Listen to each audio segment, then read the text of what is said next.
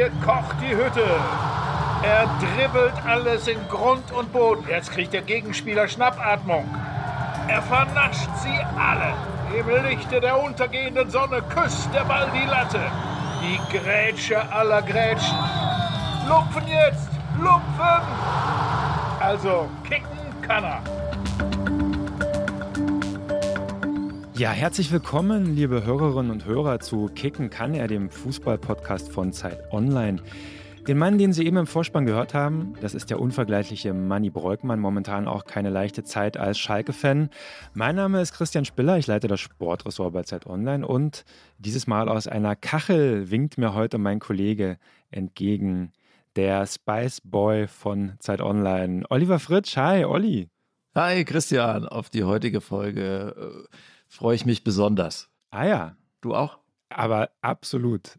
Es ist quasi, als ob wir diesen Podcast nur heute für diese Folge konzipiert hätten. Alles bündelt sich heute, alles, was man über Fußball erzählen kann, über den modernen Fußball auch. Ich freue mich sehr. Ich äh, möchte zu Beginn aber nochmal kurz äh, äh, Leserpost rekapitulieren über äh, die äh, letzte, die vergangene Folge über Serhu Girassi. Olli, wir scheinen viele Hörer an deiner Alterskohorte zu haben. Zum Beispiel Jürgen und Christian, die sich auch als große Fans von Hansi Müller outeten, inklusive Bravo-Starschnitt. Jürgen schickte gleich noch ein paar Fotos aus Kindertagen mit. Und äh, wenn ich die so angeschaut habe, dann äh, muss das diese westdeutsche Idylle gewesen sein, von der ich so oft gelesen habe.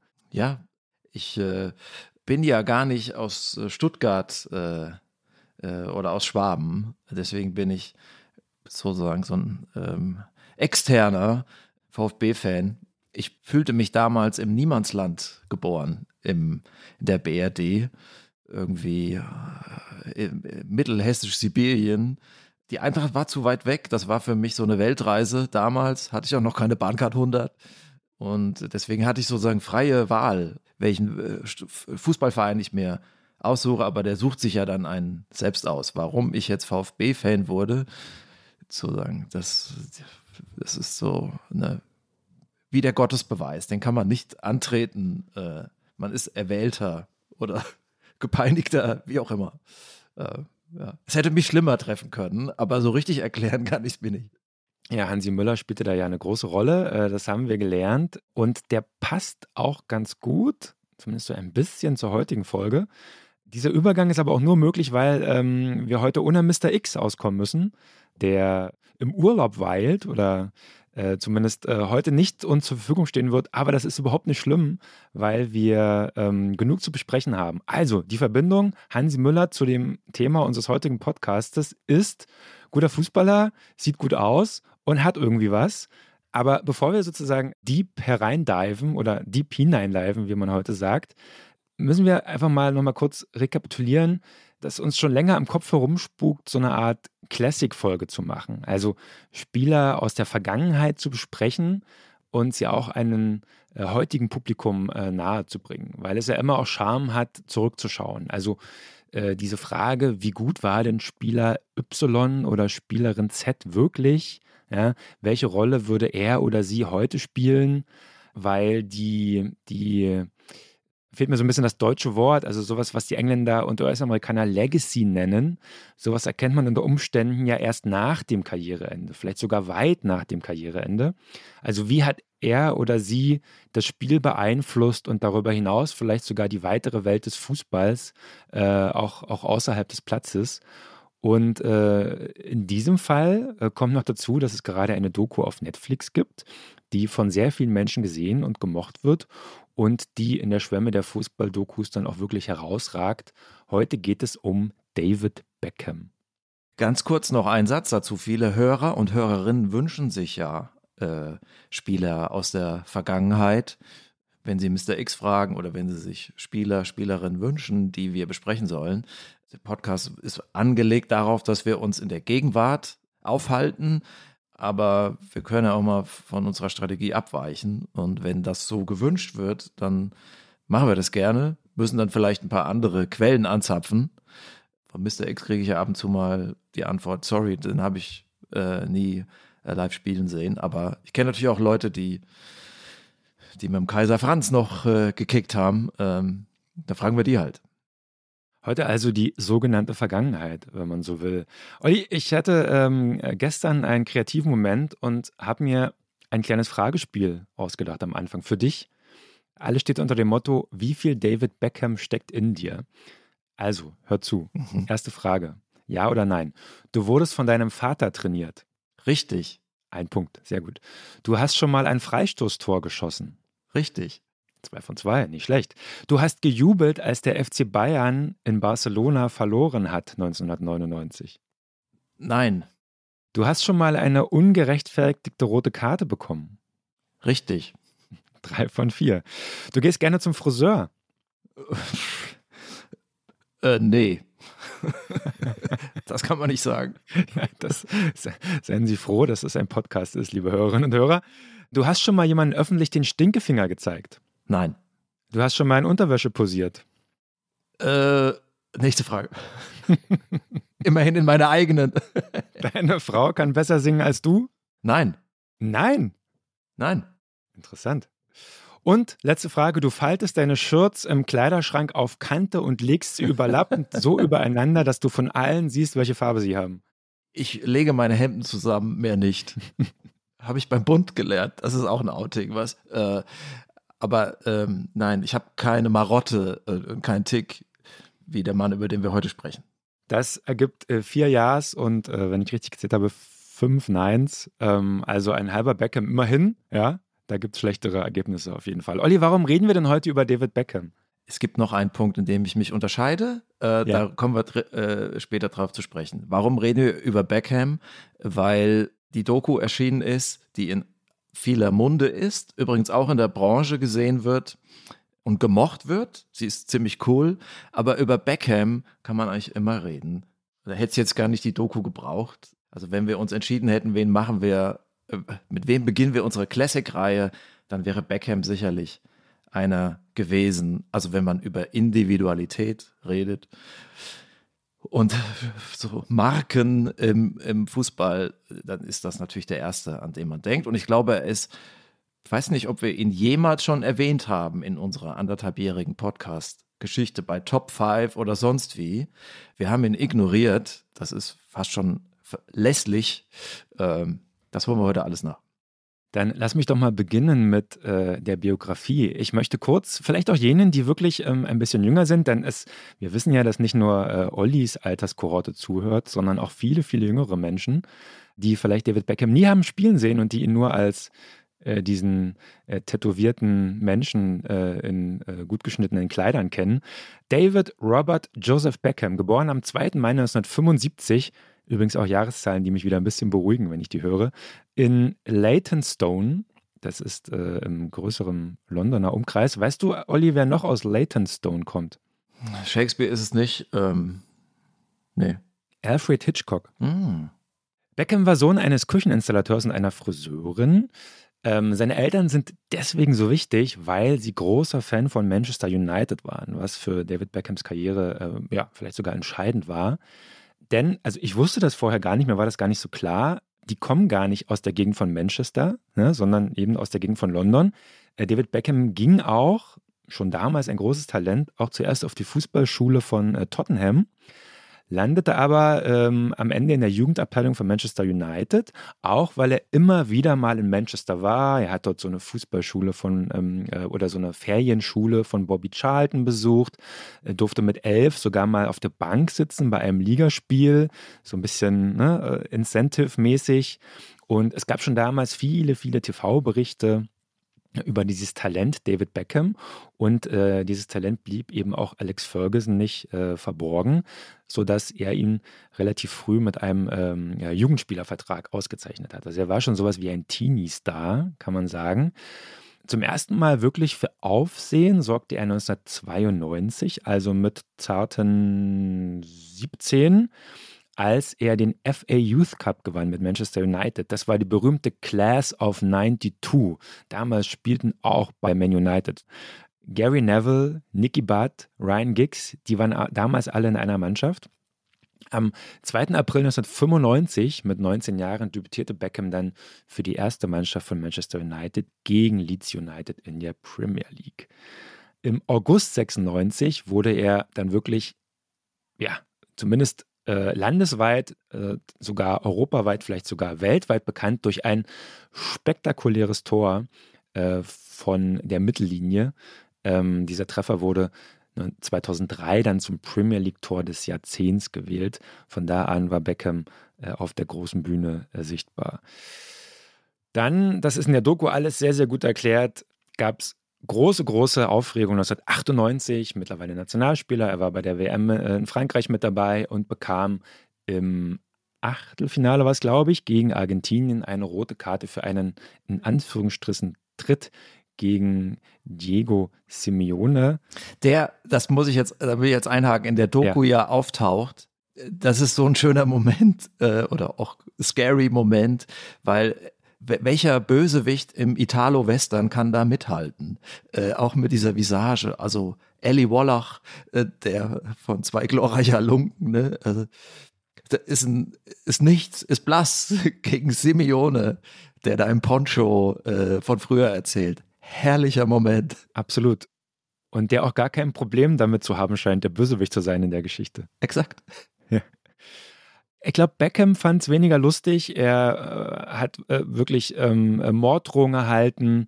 Ähm, es gab äh, ein berühmtes Bild von einer Stoffpuppe, die au außerhalb eines Pubs am Galgen hang. Also Beckham wurde wirklich zur Hassfigur in den äh, Wochen und Monaten danach.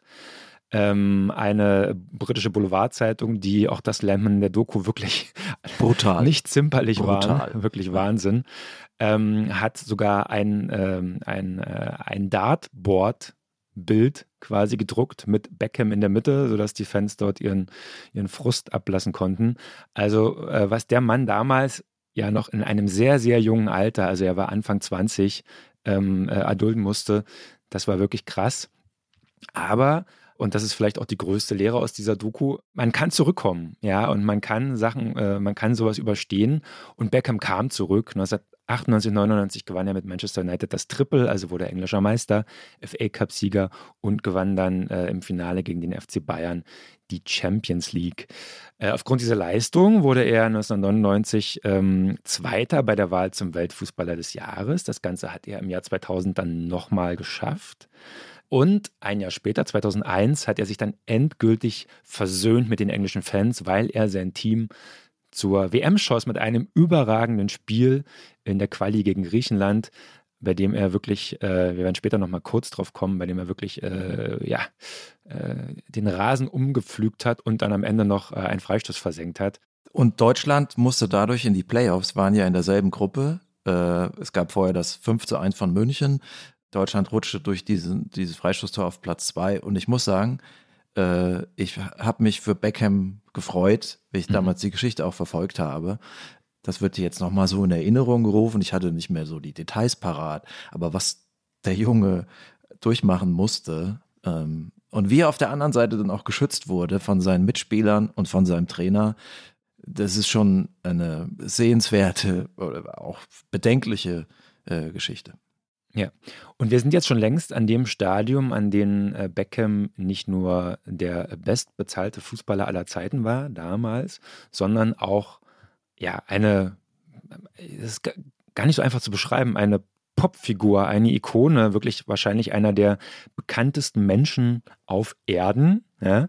Ähm, also was sich da rings um ihn herum ereignet hat, war wirklich außergewöhnlich. Natürlich befeuert durch ähm, seine Hochzeit mit äh, Victoria Beckham oder damals noch äh, äh Victoria, oh Gott, wie hieß sie? Ihr Mädchennamen kenne ich gar nicht mehr. Adams. Adams. Ah, sehr cool. Posch, sagen wir ähm, Posch. Posh Spice, genau. Die beiden haben sich auch äh, ganz klassisch äh, bei einem Fußballspiel kennengelernt. Also die Spice Girls haben ein Spiel von Manchester United besucht und äh, Beckham äh, sagte irgendwie so sinngemäß, Mensch, die, die da, die werde ich mal heiraten. Ja, hat auch geklappt. Hast du die Spice Girls gehört? Nein, also nicht aktiv. Ich glaube sogar, ich habe das Radio leiser gedreht, als sie kam. War ja eigentlich auch so eine feministische äh, Band, würde man heute sagen. Also Girl Power, natürlich, das können andere besser beurteilen.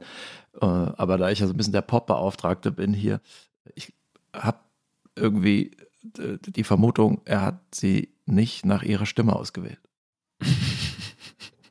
Okay, das kannst du tatsächlich besser beurteilen als ich. Vielleicht muss ich die Frage vom Eingang ob deine Frau besser singen kann als du. Vielleicht ist die Frage falsch gestellt. Wobei wir David Beckham nie haben singen hören. Ähm, so richtig zumindest. Aber wie gesagt, ein absolutes Promi-Couple. Ähm, äh, mehr geht nicht an Aufmerksamkeit. Äh, überall, äh, auch wenn sie nur den Müll rausgebracht haben, ähm, waren Paparazzi am Start. Auch ähm, wirklich sehr unterhaltsames Paparazzi-Duo in dieser Doku zu sehen. Ja, Pat und Patterchen. Ähm, auch sehr, äh, sehr, sehr toll. Gutes Paar. Also Posch ist eine der Gewinnerinnen dieser Doku, haben halt auch Leute geschrieben und äh, ja, Glanz und Gloria im Fußball. Äh, Beckham äh, hat auf ein neues Level gebracht, das muss man sagen. Absolut. 2003 ging Beckham dann zu Real Madrid, damals die Galaktischen, ähm, spielte dort mit Zidane und Luis Figo und Raúl und Iker Casillas und so weiter. 2007 dann zu LA Galaxy, überraschend in die USA, Fußballentwicklungsland damals und ja heute auch immer noch so ein bisschen. Ähm, er kam dann nochmal zurück, eine Leihe zum AC Milan und dann 2013 beendete er seine Karriere bei Paris Saint-Germain. Er gewann so ziemlich alles, was man gewinnen kann. Weltpokal, Champions League, äh, mehrfacher englischer Meister, wenn ich richtig zähle, 1, 2, 3, 4, 5, 6 Mal. Ähm, spanischer Meister, französischer Meister. Also da ist schon einiges angehäuft worden. Natürlich die, die Titel auf Nationalmannschaftsebene fehlen, aber naja, er war halt Engländer, was will man machen? Buntes Wissen, naja, also ich glaube, das, das weiß man irgendwie. Verheiratet mit Victoria, vier Kinder, 20 Tätowierungen, Olli, meine Güte. Und war das erste männliche Covermodel der britischen Ausgabe der L. Auch nicht schlecht. Olli, was ein Leben, oder?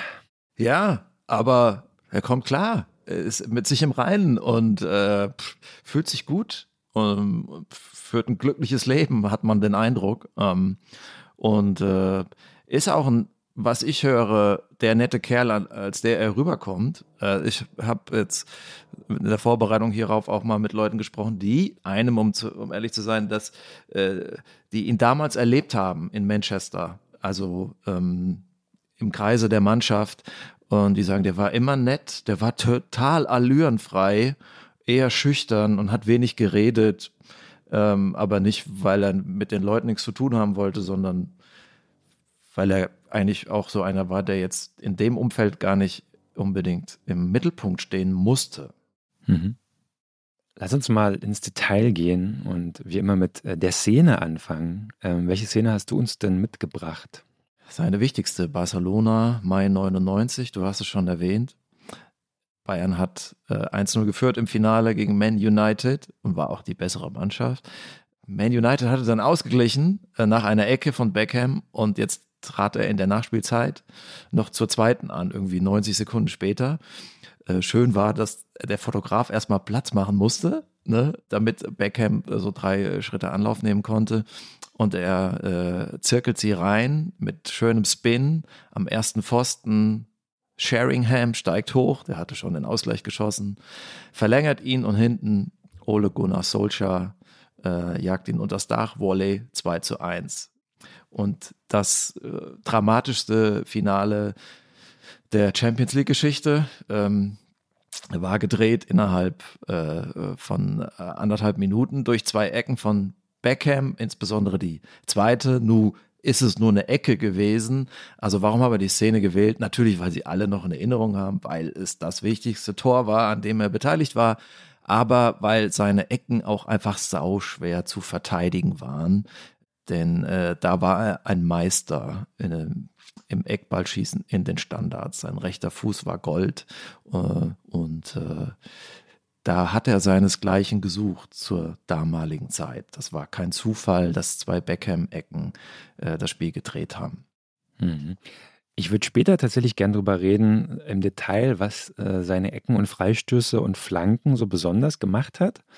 Ich würde aber jetzt gerne nochmal so grundsätzlich die Frage klären, wenn wir über David Beckham reden und wenn wir ihn anschauen. Ähm, ich glaube, das ist die Frage, die viele haben. Also natürlich weiß man, dass er irgendwie bekannt war und dass er ein guter Fußballer war und er ist eine, eine Figur, eine unglaublich prominente Figur.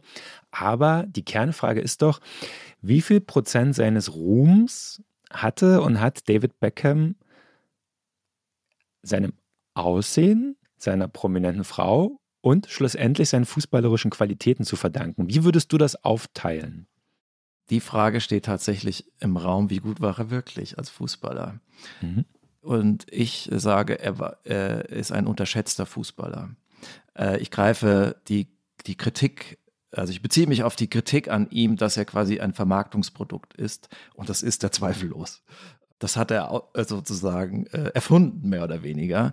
Aber er war ein sauguter Fußballer und er hatte ein Alleinstellungsmerkmal für ein paar Jahre, bis andere ihm dann nachgeeifert haben, äh, weil er hat eine neue Präzision und eine neue Technik äh, in das Spiel gebracht, die seitdem dann auch nicht mehr unterschritten wird auf einem gewissen Low. Aber er war derjenige, der das äh, erreicht hat. Er war der Quarterback, ähm, der auf die lange Strecke, also 40, 50, 60 Meter Pässe, ein, ein neues Niveau an Präzision reingebracht hat.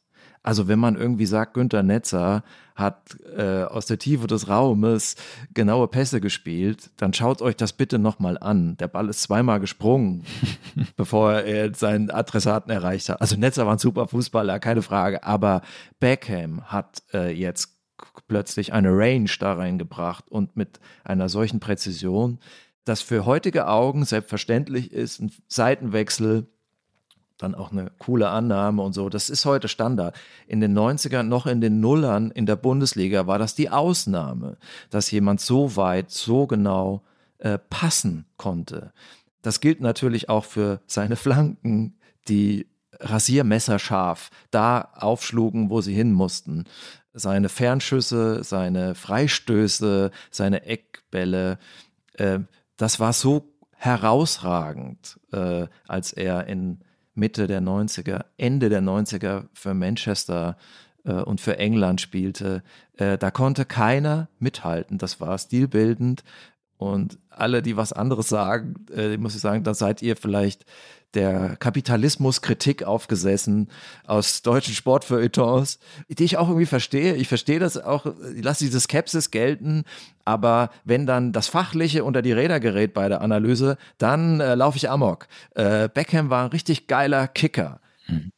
Das wandelte sich ein bisschen im Laufe seiner Karriere, weil andere dann nachzogen und dann war er nicht mehr das Besondere, oder war er einer von vielen in dieser Disziplin. Und dann hat man aber gesehen, er ist auch ein loyaler Arbeiter und er ist ein Fighter im Sinne von, äh, er ist sich für nichts zu schade.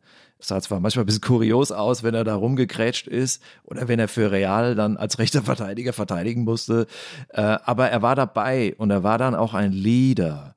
Er ist nicht Goat, so, das nicht, aber er war ein super äh, Fußballer, und alle anderen, die was anderes behaupten haben. Keine Ahnung.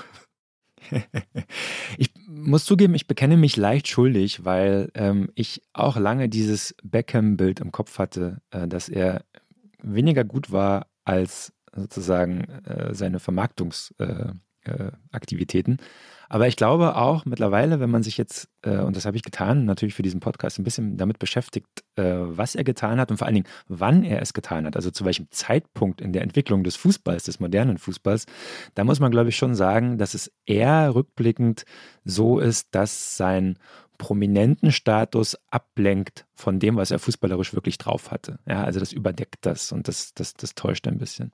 Also man, äh, vielleicht um das, um sozusagen dem nochmal gerechter zu werden, als er dann zu Real Madrid ging, das war 2003, war er schon nicht mehr der herausragende Spieler.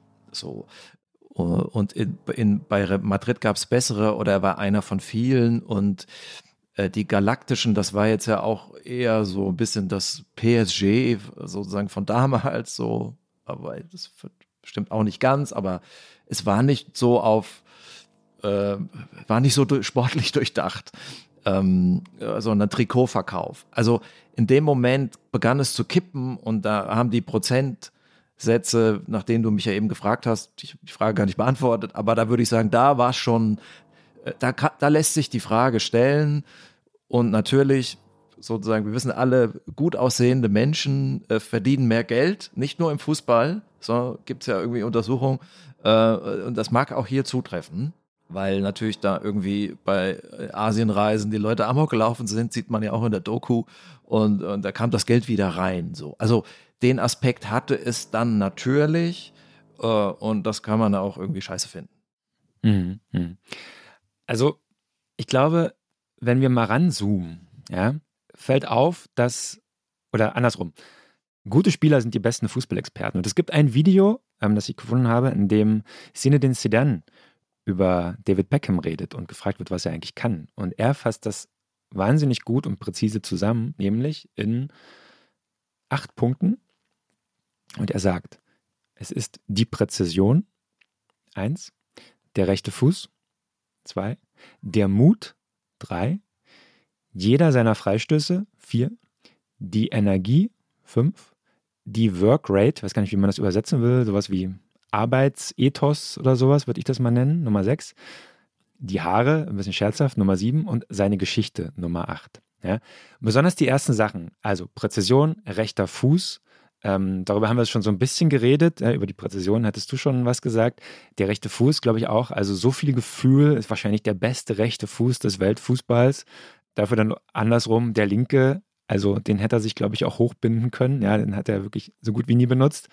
Aber was, glaube ich, in der Bewertung von Beckham oft zu kurz kommt, ist, er war wirklich auch ein, ein, ein Mentalitätsspieler. Ja, also mutig, äh, voller Tatendrang, hat Gras gefressen. Ja, es ist so eine blöde, äh, blöde Phrase. Aber wenn man sich zum Beispiel dieses Spiel, worüber wir schon geredet haben, äh, gegen Griechenland anschaut, ich habe mal nachgeschaut, äh, es kursiert die Zahl, dass er damals, jetzt muss ich mal kurz äh, scrollen, 16,1 Kilometer zurückgelegt hat in einem Spiel. Das ist unglaublich viel. Ähm, ich habe mal äh, das verglichen. Der beste Spieler derzeit der Bundesliga äh, was die Laufleistung angeht, ist im Durchschnitt 13,08 Kilometer gelaufen. Ein unglaublicher Wert, 16,1 Kilometer in einem Spiel. Also ähm, da hat er natürlich irgendwie, wollte er nochmal zeigen, dass er das kann, ja, und gleichzeitig, ne, also man hat dieses Bild von dem Typen, ja, und der hat zwar einen tollen Fuß und ähm, äh, kann da die Flanken und Freistöße und äh, äh, Ecken reinstreicheln, aber der ist auch wirklich gerannt wie ein Berserker, das muss man schon auch sagen. Ja, Arbeiterkind, da ist ja, äh, ist ja Thema auch in der Doku und ähm, das ist es. Äh, das ist er auch. Es ist ja auch ein Arbeitersport. Äh, immer noch geblieben, kulturell. Und die äh, meisten Spieler haben auch diesen Habitus. Und in England und in Manchester, Nordengland, braucht es das. Ja. Bei United muss man sich reinhängen. Das hat Ferguson, der Trainer, ähm, äh, auch verlangt. Und das Spiel war natürlich auch was Besonderes, weil das war im Old Trafford in, in Manchester. Äh, und das war sein Spiel, wo er quasi, ähm, das sagt er dann ja auch, da wollte ich es wieder gut machen von 98. Und das spricht also das ist ja sehr rührend und das nehme ich ihm total ab, so wie ich glaube, dass Gareth Southgate noch was gut zu machen hat, den verschossenen Elfer gegen Deutschland, 96 im Halbfinale, das macht er jetzt als Nationaltrainer. Will der Wettmachen, das ist in ihm drin. Äh, Beckham hat es als Spieler dann ausgeglichen und er hat da wahnsinnig gefeitet. Ich sage aber auch, wenn Beckham kämpft auf dem Platz, dann läuft was falsch, weil eigentlich ist das, also spricht für ihn, aber äh, ich meine, das war ein 2 zu 2 gegen Griechenland und äh, sozusagen eine englische Nationalmannschaft, auch damals natürlich schon viele Stars. Also es ist einfach schwer, die zusammen zu einer Einheit zu formen und zusammen so die Puzzleteile zueinander. Äh, da, daran sind viele gescheitert. Sven Göran Eriksson, dann Fabio Capello. Ähm, das ist auch nicht einfach. Lampard, Gerard, Beckham und Scholes, dass, dass das irgendwie harmoniert. Und das hat nie geklappt. Ähm, nur bis zum gewissen, nur bis zum gewissen Grad. Ähm, du sagst, sein äh, linker Fuß, der war nix. Das stimmt und stimmt auch wieder nicht. Bitte, liebe Zuhörerinnen, achtet mal auf die Freistöße von Beckham, wie er sein Standbein, sein linkes, in den Boden rammt. Äh, das sind äh, also auf den Winkel. Das sind manchmal 45 Grad und weniger. Also eine biomechanische Innovation, die ich damals mit meinen Spielern habe trainieren lassen. Also hm. damals meine B-Jugend vom FC Großen Busek oder mit meiner B-Liga-Mannschaft äh, vom SG Ladenbach-Weikhartshain. Ich habe gesagt, schaut euch das mal an, lasst das doch mal so probieren. Sozusagen, das ist die neueste Technik. Also Beckham war innovativ. durch, sein, durch seine ja, äh, Winkel und innovativ war er auch in einem technischen Sinne äh, durch den neuen Schuh. Also wir wollen jetzt keine mhm. Werbung machen, aber er war Predator oder Predator. Bis dahin wollten alle Copper Mondial tragen und danach alle Predator, weil mit denen hat man einen neuen Spin reinbekommen mhm. in Freistöße, in Flanken und das haben, hat man sich von Beckham abgeschaut. Hinzu kamen neue Bälle, das heißt, Freistöße waren plötzlich ganz anders, Flanken waren anders und er war der Mann, der das durchgesetzt hat und dann haben es dann alle gemacht. Ich bin bei meinem Kopper geblieben, vielleicht war das ein Fehler. ich glaube, daran lag es am Ende natürlich, Olli, klar. Tatsächlich, ja, sehr interessant. Ähm, auch die Physik dahinter. Ja, ich habe nochmal versucht herauszufinden, äh, die ganz einfache Kinderfrage zu beantworten: Warum fliegt der Ball eigentlich um die Kurve? ich, ich sehe dich schon. Keine Sorge, ich habe das gegoogelt für uns, Olli, für uns. Danke. Ähm, da spielt wohl der Magnus-Effekt eine Rolle. Nicht nach dem Schachspieler benannt, sondern nach irgendeinem früheren Wissenschaftler, I don't know.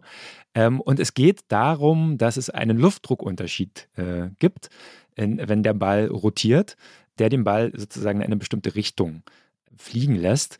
Also so sinngemäß, wenn du den anschneidest, den Ball, und er sich sozusagen äh, jetzt angenommen äh, nach links dreht, also entgegen des Uhrzeigersinns, dann ist die Luft, die an der linken Seite vorbeifließt, ähm, die fließt schneller und wird dann nach rechts hinten abgelenkt. Äh, und dadurch ist es wie so, ein, wie so ein Effekt beim Raketenantrieb. Ja? Also wenn die Luft von dann nach rechts hinten wegströmt, dann fliegt der Ball quasi nach links. Dazu kommt auf der anderen Seite, ist die Luft ein bisschen langsamer, da gibt es dann so Luftpolster und diese beiden Sachen bewirken jetzt Gott, es ist jetzt wirklich sehr laienhaft gesprochen. Wahrscheinlich werden wir sehr viele Mails davon kriegen, äh, darüber kriegen an Fußball mit Doppel-S Zeit.de. Bitte, liebe Physikprofessoren, melden, meldet euch. Ähm, aber er fliegt dann sozusagen um die Kurve. Und dieser Effekt des Effets, der führt dazu, dass das Gehirn der Gegner ausgetrickst wird. Ne? Denn du kannst nie so genau ahnen, wo der Ball am Ende runterkommt. Also natürlich weißt du so ungefähr mittlerweile, wir haben ja schon sehr oft so einen Ball gesehen, der in so einer Banane fliegt, aber trotzdem weiß man nie so genau, okay, wo kommt er denn jetzt runter?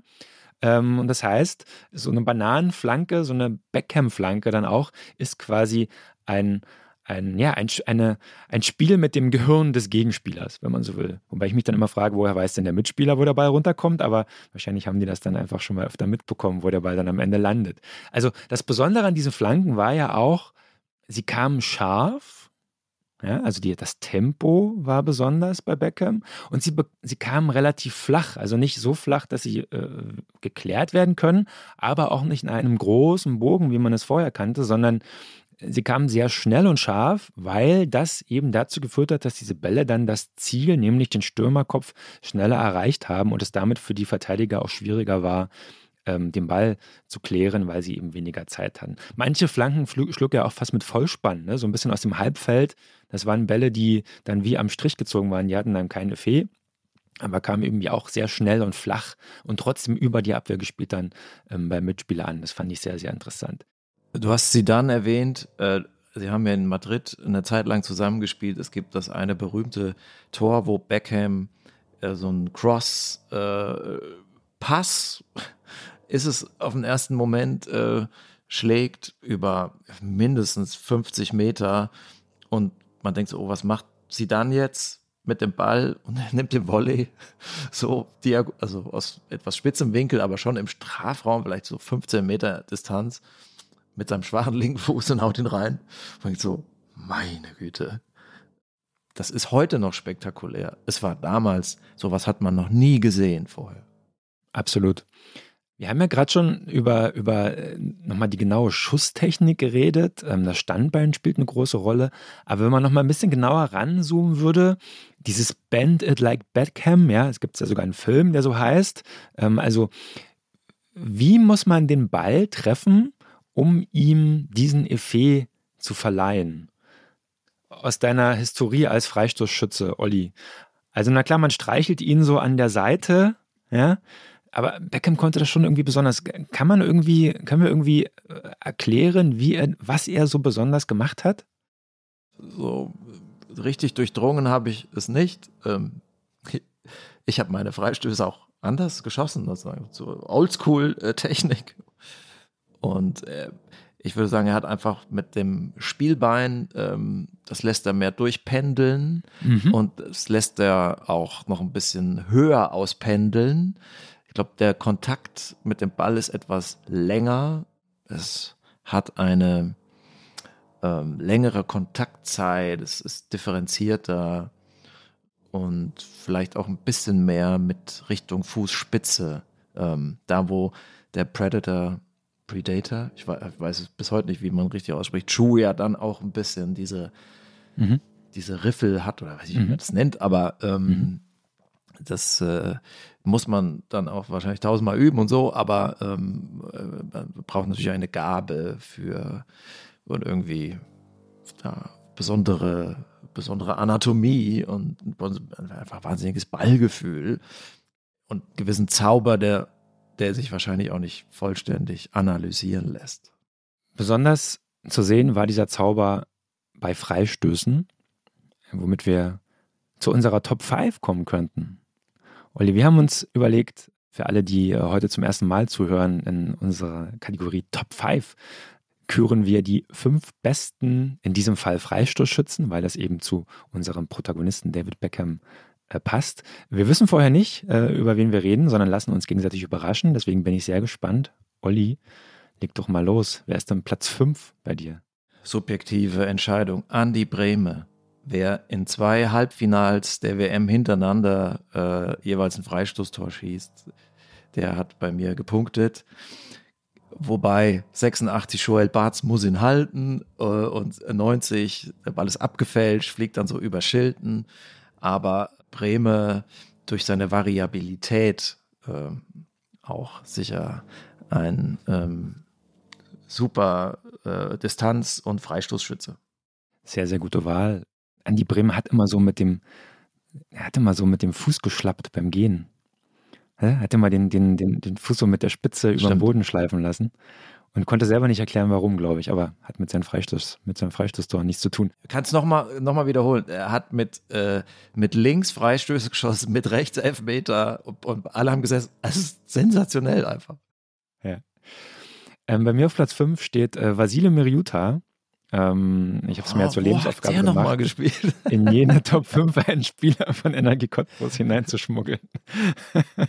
Aber wenn es wirklich einer verdient hat, ähm, wenn es wirklich nicht übers Knie gebrochen ist, äh, dann ist es bei ihm äh, ein unglaublich guter Freistoßschütze, ein begnadeter Fuß und äh, er hat äh, quasi ja, eine lange Zeit dafür gesorgt, dass dieser kleine Verein überhaupt in der Bundesliga spielen konnte mit seinen Standards. Äh, Platz 4 bei mir, ein Held meiner Kindheit, Thomas Hessler. Freistoßtor gegen Schweden 1992, EM, glaube ich, ist mir sofort im Kopf. Äh, ich weiß noch, das habe ich im, äh, als ich bei, bei meinen Großeltern in den Ferien war und mein Opa in der Garage an seinem Trabant geschraubt hat, mein Opa hatte übrigens, der hatte dann einen dieser Trabants mit VW-Motor nach der Wende, sehr, sehr interessant. Er war sehr stolz drauf, hat sich aber nicht durchgesetzt, das Konzept. An den hat er geschraubt und ich habe währenddessen auf der, äh, im Vorhof der Garage sozusagen imaginäre Thomas Hessler-Freistöße geübt. Das hat mir großen Spaß gemacht. Thomas Hessler, toller Mann. Ist bei mir auf drei. Das ist äh, quasi äh, der Goldstandard des Copper Mundial Freistoßschützen, also die alte Schule. Aber zwischendurch war es mal so, der hatte bei Freistößen irgendwie so eine Quote wie bei Elfmetern. Das heißt, okay, wenn der es um den Strafraum der Ball legt dann, und Hessler, der macht ihn rein. So, ne? Da muss mhm. der Torwart schon Glück haben, irgendwie zu halten. Also meine Nummer drei. Nummer vier sage ich Sinisa Mihailovic äh, der Serbe, wie es immer hieß, der war ein bisschen angsteinflößend, und äh, große Distanz, wahnsinnig feste Schüsse, auch einige Sensationstreffer. Ich glaube, es ist letztes Jahr oder dieses Jahr gestorben. Mhm. Der ist bei mir tatsächlich auf der 3. Oh, sieh an. Er hat es mal geschafft, drei Freistoßtore in einem Spiel zu schießen. Okay. In der Serie A immer noch Rekord. Ähm, das musste ich allerdings nachgucken. Ähm, genau, und ist äh, leider verstorben kürzlich. Dann kann ich ja zu meiner Nummer 2 hüpfen. Da hätte ich jetzt David Beckham platziert. Erklärung bitte vorher und nachher hören, quasi. Bei mir zwei Juninho, der Brasilianer mhm. Olympique Lyon, der auch sozusagen, der glaube ich auf oft Effet verzichtet hat. Dadurch äh, begann der Ball zu flattern und sich zu senken. Ich kenne das aus dem Volleyball. Du bestimmt auch. Dein Vater ist doch auch mhm. Volleyball-Trainer mhm. oder Sportlehrer. Mhm. Also die Bälle werden zwar etwas langsamer, ähm, wenn man sie frontal schlägt, weil sie nicht Stabilität bekommen durch die Rotation in der Luft, aber äh, sie fallen auch einfach irgendwo runter. So, ähm, ähm, und sie sind einfach schwer auszurechnen für Abwehrspieler, Torwart im Fußball. Äh, und, und, und der hatte trotzdem noch Wumms dahinter. Das ist sicherlich einer der besten Freistoßschützen aller Zeiten. Jetzt bin ich auf deine Nummer 1 gespannt. Beckham. Da mache ich mir jetzt einfach, äh, das lässt mir keine Wahl. Also mhm. man hat ja auch bei ihm nie sehen können, in welche Ecke er schießt. Also zwirbelt er ihn jetzt in den linken Winkel oder in den rechten? Man sieht da manchmal Torhüter aus der Premier League, die dann quasi auf dem Weg äh, sich machen in, in die kurze Ecke, aber er schießt in die lange und sie, der Ball ist schon in der Luft. Das heißt, sie müssen quasi, irgendwie hat er sie so getäuscht, selbst wenn der Ball in der Luft ist, quasi nicht zu erkennen ist, wo er letztlich einschlägt. Und es sind ja einfach Traumtore. So ist es ja nicht irgendwie, das, der geht halt irgendwie rein, sondern die schlagen ein und äh, sind so in der Kompilation alles herausragende äh, Tore. Also die, die Roberto Carlos habe ich äh, natürlich rausgelassen, weil er hat wahrscheinlich den kuriosesten oder spektakulärsten Freistoßtreffer aller Zeiten geschossen, aber er hat es danach hundertmal versucht und es hat immer in die Mauer geschossen oder drüber. Deswegen muss der da, darf der da nicht auftauchen. Oder hast du ihn auf eins? ähm, ich habe auf eins Roberto Carlos, Olli. Und ich verstehe zu dein Recht, Argument. Ich, ich verstehe dein Argument komplett, aber dieser Freistoß qualifiziert ihn einfach auf ewig dort an Nummer 1 zu erscheinen. Falls Sie, liebe Hörerinnen und Hörer, dieses Tor noch nicht gesehen haben, wovon ich eigentlich nicht ausgehe, ähm, aber falls Sie es doch noch nicht gesehen haben, schauen Sie es unbedingt an. Ähm, was war das? Mini-WM 1997? Ein Tor bar jeder physikalischen Logik ähm, wirklich Gegenstand mehrerer Seminare an Universitäten, glaube ich, ähm, einfach nicht zu erklären. Und ich weiß gar nicht, ob er es danach nicht auch nochmal geschossen Also er hat ihn danach nicht mehr so reingeschossen, aber ich glaube, das ein oder andere Freistoßtor hat er schon auch mal gemacht. Ich meine, der hat ja auch einfach einen Huf gehabt, der Mann. Ja? Also der hat ja, also der hat ja Oberschenkel wie andere, ja, weiß ich nicht was, äh, Ganzkörperumfänge, hat gegen die Bälle getreten als gäbe es keinen Morgen. Und der Ball flog dann halt, wie er flog. Und manchmal flog er seltsam, manchmal flog er dann auf die Tribüne. Aber wenn er anlief, es war immer ein Ereignis. Und wenn er anlief, wollte man auch nicht in der Mauer stehen. Ja, das war wirklich was, was man unbedingt vermeiden musste bei David Beckham. Na, da wusste man schon, der, der, der schießt so gut, der trifft mich schon nicht, wenn ich da stehe. Aber bei Roberto Carlos konnte man da nie so sicher sein, glaube ich. Ja, das war so mit dem Außenspannen. Ne? Das mhm. war, mhm. und dann um die, aus seiner Sicht mit dem linken Fuß um die linke äh, Abwehr, also Mauerabgrenze sozusagen hinweg gespinnt. Aber er machte ja drei Kurven im Flug. Genau. Ja? Ja. Also er, er, flog ja nicht nur in eine Richtung, sondern dann kam nochmal ein anderer Spin ins Spiel. Also wirklich. Fabian Barthez, immer so im Tor, denkt so, okay, keine Reaktion, aber auch so, Scheiße, was war das denn? Oh Gott, ist, war das gut? So, ne? Also ja. sozusagen die Anerkennung der, der Gegenspieler im, im selben Moment äh, zu spüren. Absolut. Also Freistöße sind äh, die, eine der großen Kunstformen des Fußballs. Ähm, kann ich auch nie genug davon bekommen. Aber Olli, wir müssen jetzt auch mal in die Vollen gehen. David Beckham war ja auch nicht nur gut, beziehungsweise hatte auch Schwächen. Sag doch mal. Also, äh, Dribbling war jetzt nichts Besonderes. Also dafür, dass er ja Flügelspieler war, konnte er da jetzt nicht Leute stehen lassen vielleicht mal auf engem Raum so eine Rechts-Links-Bewegung. Das ging schon mal, aber er konnte jetzt eins gegen eins war nicht seine Stärke. Er war jetzt auch nicht sonderlich schnell. Also hm. sozusagen durchschnittlich schnell. Hm. Sozusagen. Da gab es damals schon schnellere Flügelspieler. Ich meine, so Kopfball erwartet man ja schon gar nichts. Und äh, defensiv war es jetzt auch quasi, also äh, auch teilweise richtig schwach. Also es sei denn, er macht es dann so mit Einsatz wett. Also das führte eben dazu, dass er, dass sich das relativiert hat, dass er dann bei Real Madrid auch nicht immer gesetzt war, dass sie, ähm, beim Manchester United bisschen dann auch nachgelassen haben nach 99. Dass es mit England auch jetzt so wirklich zu nichts führte am Ende. Also die Schwächen gab es. Äh, wenn man jetzt tatsächlich nur den späten Beckham nimmt, Real Madrid, dann war das jetzt, war das nichts mehr herausragendes. Mhm. Sehr guter Fußballer, so. Ne? Würdest du sagen, er war eindimensional? Schon, ne? Er hat äh, von seinen, von seiner Präzision im rechten Fuß, von seinen Quarterback-Fähigkeiten gelebt. Das hat ihn sozusagen hervorgehoben. Also das ist jetzt so, Sidan äh, ist feiner.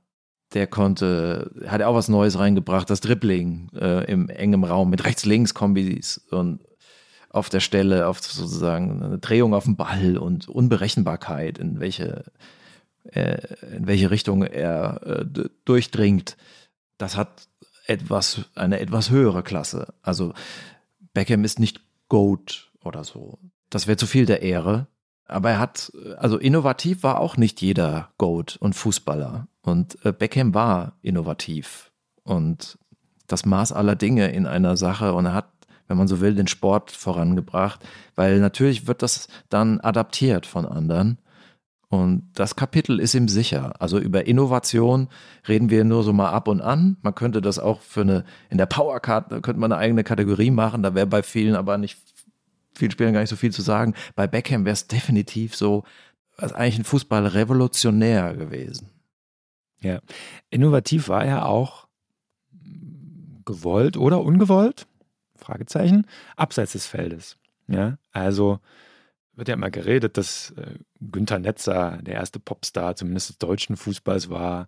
Aber ich glaube, wenn wir wirklich über ein globalisiertes Phänomen reden, über Fußball als weltweiter Massensport, dann sehen wir in David Beckham den ersten tatsächlichen globalen Superstar, oder? Ja, das äh, ist nicht unser Spezialgebiet, aber äh, dieses Podcast, aber definitiv ist das so. Ja.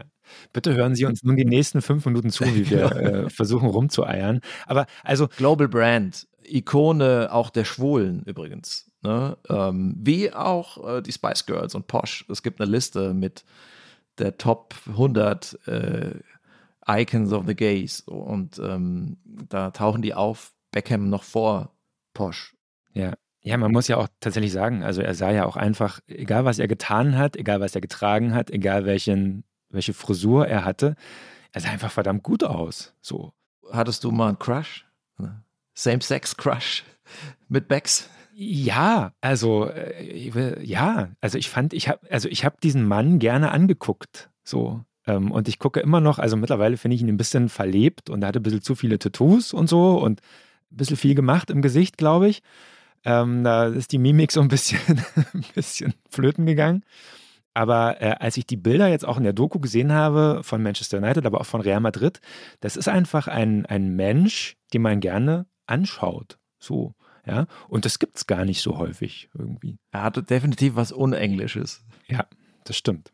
Das stimmt. Und Posch auch, würde ich sagen. Ähm, und umso größer eigentlich noch die Leistung, dass jemand sich in dieser, wie soll ich sagen, ähm, rauen äh, Welt einer Männerfußballkabine Englands in den 90ern, der so ein Schönling ist, der die Unterwäsche seiner Frau trägt, der äh, zweimal die Woche zum Friseur geht äh, und keine Ahnung, macht er noch. Der einen Sarong trägt. Richtig. Dass der sich da behauptet. Und wenn man mhm. hört, wie die Mitspieler über ihn reden, äh, von Manchester, von England, aber auch von Madrid, da merkt man, der hatte die Akzeptanz von allen, der wurde gemocht. Und man muss auch sagen, das waren auch Mannschaften. So, also unter der Leitung, unter der Führung von Alex Ferguson, der da eine große Rolle spielt bei diesen ganzen Spielern von Manchester United, bei den Erfolgen, einer der ganz großen Trainer, ähm, ein Vater, also ein Vater und Großvater für viele, äh, Wayne Rooney oder beispielsweise. Es ist wie ein Blutsverwandter äh, von Alex Ferguson. Der hätte Manchester United niemals verlassen. Und Beckham hat ihm auch sehr viel zu verdanken, auch wenn es zum Zerwürfnis kam. Aber trotzdem, man spürt die Wärme, äh, mit, mit der die übereinander sprechen, auch heute noch. Gary Neville, so als, also die, die Lehre dieser Doku ist doch, verhalte dich so im Leben, dass du einen Gary Neville hast, oder? Also jemand, der irgendwie viel weniger Talent hat, der aber quasi dein treuer Freund und Helfer bis ans Lebensende dir auf dem Platz hinterherfegt. So und äh, rührend. Äh, und das ist das, äh, was, was den Mannschaftssport Fußball ausmacht. Und Beckham war ein Mannschaftsspieler, ähm, der da überhaupt nicht, äh, der neben dem Platz war der extra, extravagant und alles andere als das, wie man sich einen Fußballer vorstellt. Aber in der Kabine war äh, auf dem Platz war der Fußballer, der auch für, für seine da Künstler äh, Fähigkeiten auch enorm viel gegrätscht und gekämpft hat und einstecken ja. konnte und gefault wurde und äh, wieder aufstand. Ja, das hast du wirklich sehr schön gesagt. Ähm, jeder braucht einen Gary Neville in seinem Leben. Das finde ich sehr, sehr schön. Dazu, hinzu kommt noch der Aspekt bei David Beckham, dass für ihn das Wort Metrosexualität wahrscheinlich erfunden wurde oder zumindest auf ihn anwendbar ist. Und ich glaube, man muss schon sagen, dass er das Männlichkeitsbild im Fußball verändert und geprägt hat. Ja, das, das bis heute reicht quasi. Ja, also, dass ich so jemand wie er mit seiner Art und auch mit seinem Äußeren und auch mit seiner Frau und mit dem, wie er sich gibt, dass er sich da durchsetzen konnte, hat, glaube ich, immens viel bewirkt für das Bild des Fußballs und vor allen Dingen auch für das Bild des Mannes in der Gesellschaft. Das ist auch Diversität. Mhm. Ne? Also bei Diversität ist so ein Stichwort, wo denken wir heute irgendwie an ähm, Hautfarbe, an äh, sexuelle Orientierung, aber es gibt natürlich auch noch andere Kategorien der Diversität und das in dem Fall äh, der Männertyp. Ähm, und da hat Beckham Zugänge eröffnet für Fans sicherlich, neue Fans dem Fußball gewonnen, aber auch äh, für Spieler. Also man muss keine Hackfresse haben, um in der englischen Nationalmannschaft Kapitän zu sein. schön, Olli. Schön, schön zusammengefasst. Lass uns, wir müssen ja. so mal sagen, ich meine, er ist Botschafter für Katar heute. Ja. Ja. Und äh, das äh, wollen wir nicht verschweigen. Er kriegt da irgendwie 150 Millionen Dollar, Pfund, Euro, keine Ahnung, ist ja auch ungefähr dasselbe, bekommen. Also im Geldverdienen ist er auch spitze. Ne? Vielleicht muss er auch die roten Zahlen äh, der, des Design-Labels seiner Frau ausgleichen, ja. ich weiß gar nicht, dass du so tief in die Bilanzen eingetaucht bist. Ja, doch, doch. Also sagen, äh, ich finde übrigens tolle Kleider. Also so klassisch, mit so minimaler Extravaganz, aber einfach ein Preissegment, äh, weiß ich nicht, ob sie sich da nicht mehr überlegen müssten, da ein bisschen runterzugehen. Aber gut, das bin kein Unternehmer. Es fällt, fällt nur auf. Okay, also die Vorbereitungsschleife habe ich leider ähm, übersprungen. Das äh, tut mir leid. Ähm, aber gut, dass du das ansprichst. Ja, Katar, ähm, aber war das nicht so? Also klar, er, er ist sozusagen äh, Werbefigur, aber hat er sie nicht auch so ein bisschen getrollt, indem er da nicht so richtig auftauchte und nicht gemacht hat, was sie wollten? Es gibt in der New York Times ein Porträt über ihn, mhm. erschien während der WM, wo die sozusagen äh, man, wo Beckham porträtiert wird und äh, als Botschafter von Katar und es hat natürlich einen kritischen Ansatz. Wir wissen alle Menschenrechte, große Debatte, die wird jetzt weitergeführt mit Saudi-Arabien. Völlig zurechtgeführt, wir führen sie mit. Und trotzdem habe ich äh, eine gewisse Sympathie für Beckham äh, nach dieser Lektüre empfunden oder es hat sie nochmal für ihn gesteigert, weil ich hatte den Eindruck, da hat Katar seinen Meister gefunden. Sozusagen, der unterwandert quasi die die Erwartungen an ihn und erfüllt nur das Minimale dessen, was sie von ihm erwarten. Also sprich, erfüllt es eigentlich nicht. Und es gibt da so tolle Szenen aus den VVVIP-Logen, äh, wo jetzt quasi äh, der Moment entsteht, wo jemand Großes äh, äh, hereintreten wird, die Aufmerksamkeit steigt, es ist äh, alles ruhig und jetzt man denkt, es kommt der Emir, aber es kommt Beckham rein. Sozusagen die Eminenz des Fußballs, der Monarch. Ist, äh, bitte lesen Sie mal diesen Text. Es ist einfach was Schelmisches und da schlagen auch zwei Herzen in meiner Brust. Ähm, Ich will das nicht gutheißen, aber irgendwie äh, habe ich es auch gern gelesen. Wird natürlich verlinkt in den Show Notes äh, dieser Text.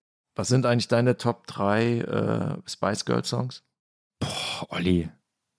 Ich weiß gar nicht, ob ich drei zusammenbekomme. Also. La la la la la la la la. Wannabe? Wie, wie heißt der, der erste?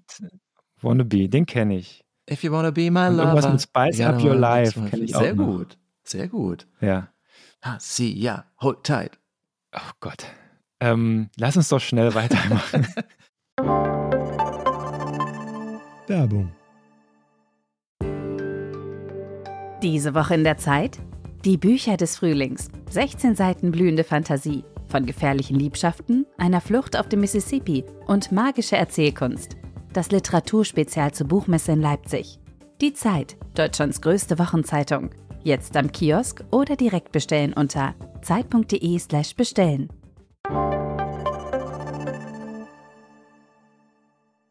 Olli, wir sind fast am Ende. Ähm, äh, wir müssen äh, uns äh, um unsere Abschlusskategorie kümmern, die Powercard. Die Powercard. Und in unserer Powercard bewerten wir die Spieler in vier Kategorien von 1 bis 100. Äh, Talent, Performance, Balance, Autonomie. Wie viel Talent hat David Beckham? 95. Rechter Fuß, neue Präzision, Freistoß Gott, Tore, eins schöner als das andere, Passgenauigkeit auf kurz und vor allen Dingen lange Distanz, äh, Flanken, äh, scharf und exakt, Standards, technisch saugut. He's got marvelous feet. Ja, ähm, gleiche Begründung. Ich ein bisschen Abzug, 90 Punkte von mir.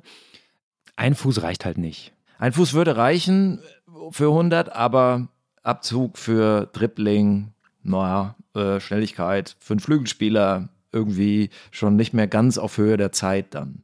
Performance, ähm, also was macht äh, der, der Mensch aus seinem Talent? Hat er von mir auch 90 Punkte bekommen.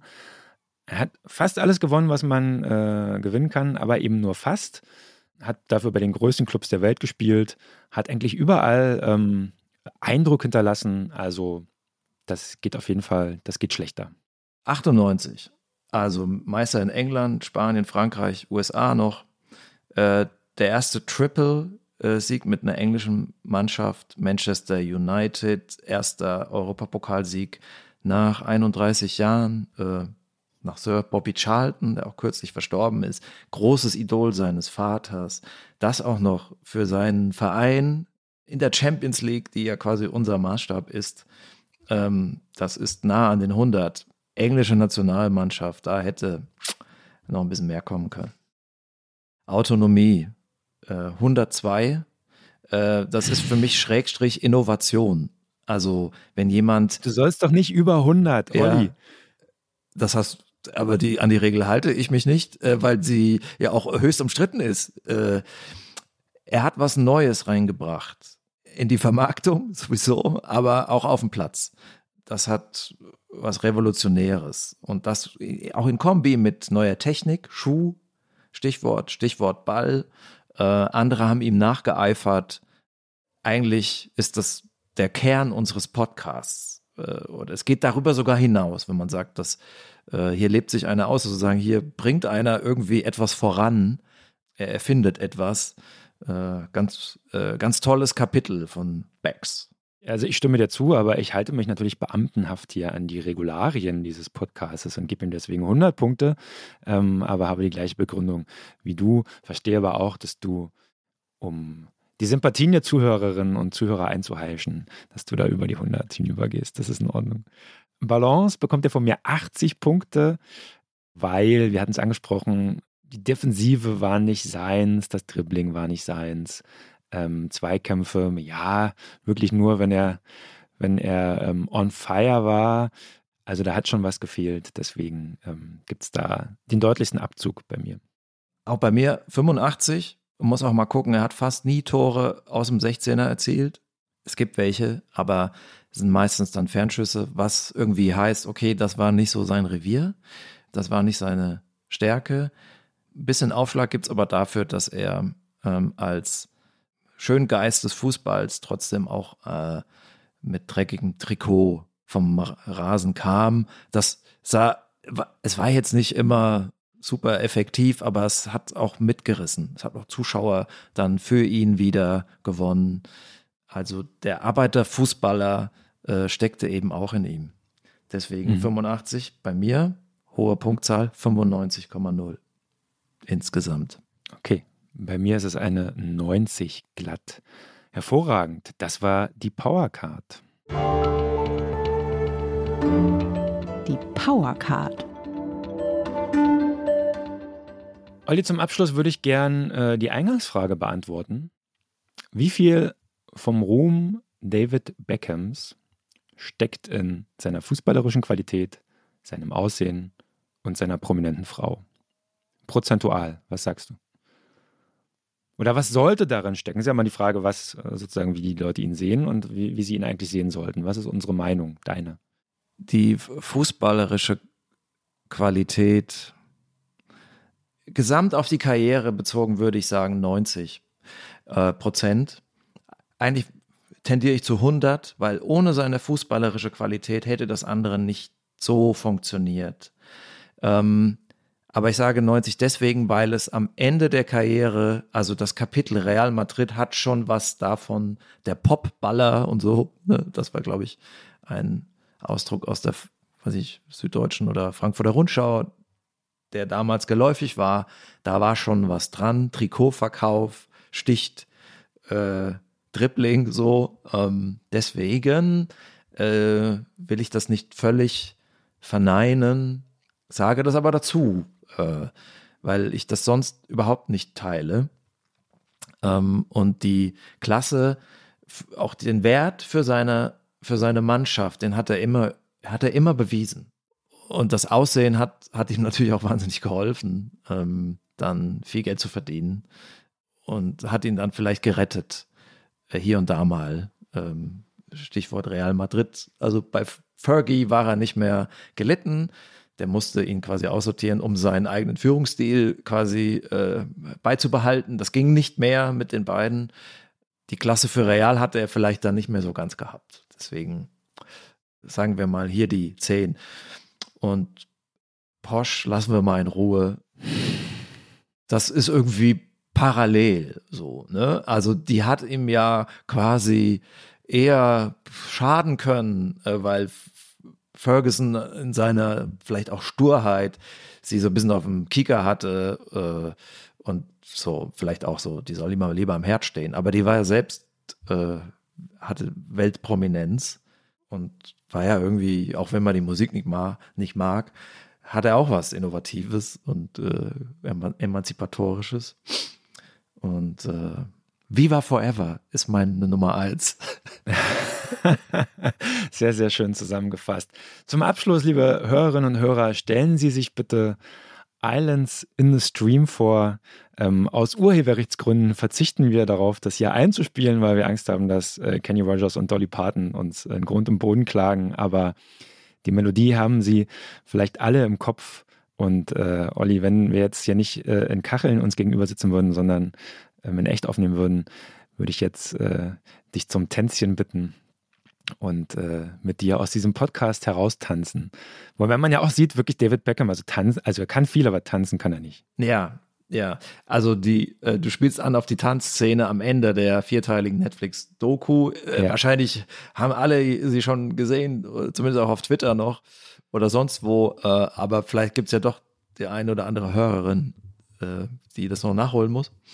Eine der Highlights, der vielen rührenden Szenen in dieser äh, tollen Doku, die auch einfach so auch spannend ist und, äh, und ihn so schildert, wie er zu sein scheint. Ja. Also auf jeden Fall ein Live-Goal, noch nicht mal am Ende, sondern in der Mitte eines bewegten Lebens ähm, so vertraut äh, und zufrieden mit sich selbst und der Welt äh, durch die Küche zu tanzen. Das äh, fand ich auch sehr, sehr angenehm. Wir holen das an der Weihnachtsfeier nach, Christian. Genau. Also in diesem Sinne. Tschüss, Olli, es hat Spaß gemacht. Ja, total. Herrlich. Vielen Dank fürs Zuhören. Bis wieder mal.